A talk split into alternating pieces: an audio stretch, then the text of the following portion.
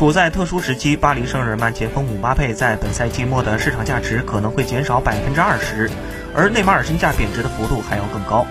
被皇马列入重要引援名单的姆巴佩，三年前加盟巴黎圣日耳曼，就在不久前，他的身价还高达二点二五亿欧元，而当初大巴黎为引进他也支付了一点八亿欧元。然而，疫情导致他的身价降低到了一点七七亿欧元。另一个大幅降价的球员是内马尔，也是大巴黎的球员。据估计，巴西人的身价可能会下降百分之二十一点七，从一点七七亿欧元下降到一点三七亿欧元。当年大巴黎为内马尔支付了二点二二亿欧元，而现在巴萨也将他列为引援目标。分析显示，欧洲十个联赛中的四千一百八十三名球员的总价值下降了近一百亿欧元。